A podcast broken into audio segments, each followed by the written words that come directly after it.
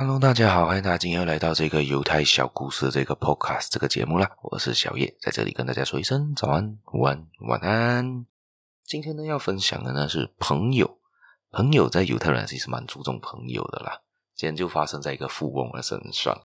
而有一个富翁呢，他一生都非常的辛苦，非常的勤劳，他们就赚了一笔钱。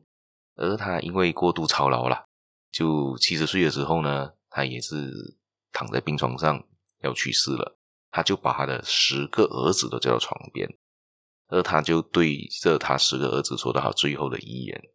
哎，我曾经向你们保证，也曾经向你们答应你们，要给你们每一个人一百块，你们还记得吗？”当然了，当下的儿子都说记得记得，但是我们不需要你的钱，我们希望你快点好起来呀。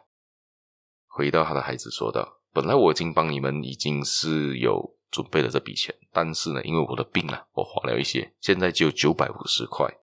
他们就说：“这样没关系的，没关系，爸爸，这样没关系的。我只希望你们早能能早日康复就好，我们不在乎这些钱财。”哎呀，嗨！但是岁月不饶人呐、我也只能把我的钱财这样子分配给你们，因为他自己也知道他自己时间不长了。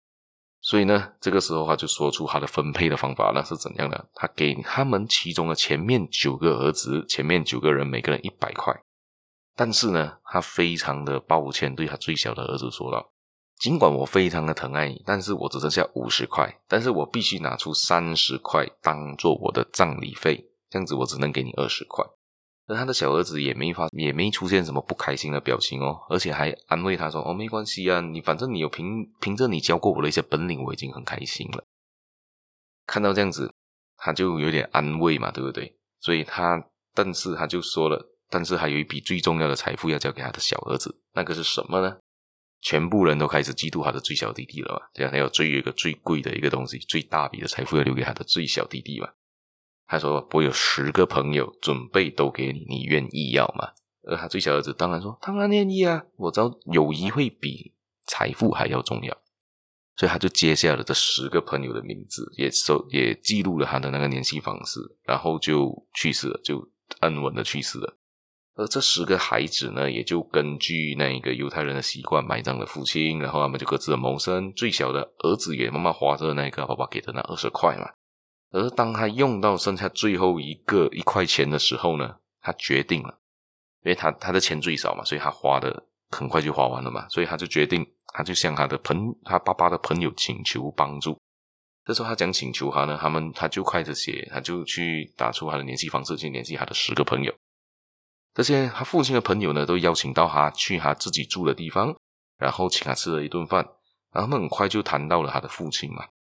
他们都很感动，这些他爸爸的朋友都很感动。唯一这样多个兄弟姐妹里面，在他的十兄弟里面，只有你这个最小的这一个弟弟呢，唯一一个找到了他们，找到他的富翁的朋友，也他也非常感激富翁对他们的报答。